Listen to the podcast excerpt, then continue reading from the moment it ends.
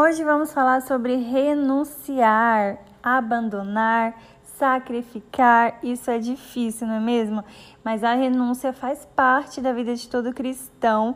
Renunciar, abandonar a nós mesmos em prol de um propósito maior, de uma obediência a algo que Deus nos pede, sacrificar nossas vontades, nossos prazeres. Isso é algo que alegra o coração de Deus quando a gente está no propósito, obedecendo, fazendo aquilo que ele nos pediu. A própria palavra nos diz lá em Mateus capítulo 16, versículo 24: Então disse Jesus aos seus discípulos: Se alguém quiser vir após mim, renuncie-se a si mesmo, tome a sua cruz e siga-me. Na renúncia, a total entrega. Na renúncia, você entende quem merece estar no primeiro lugar. Na renúncia, você se coloca ao dispor de Deus para ouvir a sua voz e para viver a sua vontade. E os nossos desejos banais, eles vão ficando em segundo plano. Na renúncia, a gente compreende o quão nós somos dependentes de Deus e o quanto o amor dele para conosco Apenas esse amor já nos basta, pois preenche tudo, tudo aquilo que há de vazio em nós. O próprio Jesus, ele esvaziou-se de si mesmo, tomando forma humana para nos salvar. O próprio Deus renunciou a algo que era muito importante para ele, o seu único filho. A renúncia gera salvação, é propósito de vida eterna. Diferente do que muita gente pensa, a renúncia ela não vem para nos ferir, para nos machucar, mas para nos curar.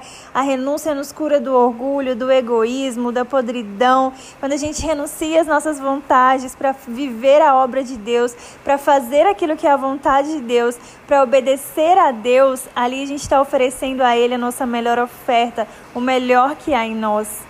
Quando a sua vida ela está direcionada a Deus, quando você consegue focar em viver a vontade de Deus ao invés da sua, quando você consegue, colo consegue colocar Jesus no centro, buscando a Ele, sendo perseverante, confiando e renunciando coisas de sua vida por Ele e para Ele, aí você entendeu o propósito de tudo. Aí você entendeu que Ele basta. Renunciar não é fácil mas várias vezes Deus ele vai nos pedir sim para vivermos renúncias, para abandonarmos certas coisas, porque ele tem uma visão muito mais ampla que nós.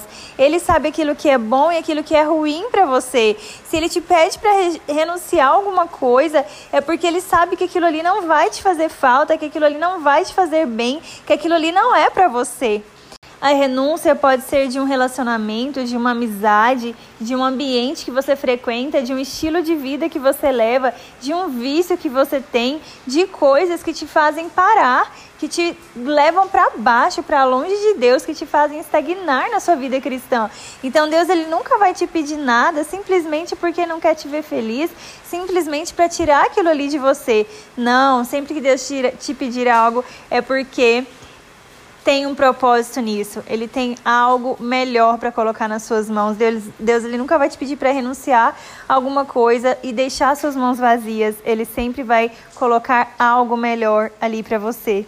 Que hoje você seja encorajado a viver a vontade de Deus para sua vida, a renunciar se for necessário. Quero pedir desculpas para vocês se esse áudio não ficou muito bom. Tá chovendo muito aqui hoje. Já esperei bastante para ver se a chuva parava, mas ainda não não parou. Enfim, acredito que não vai parar. Então eu teria que tinha que gravar, gente. Melhor gravar na chuva do que não gravar, não é mesmo?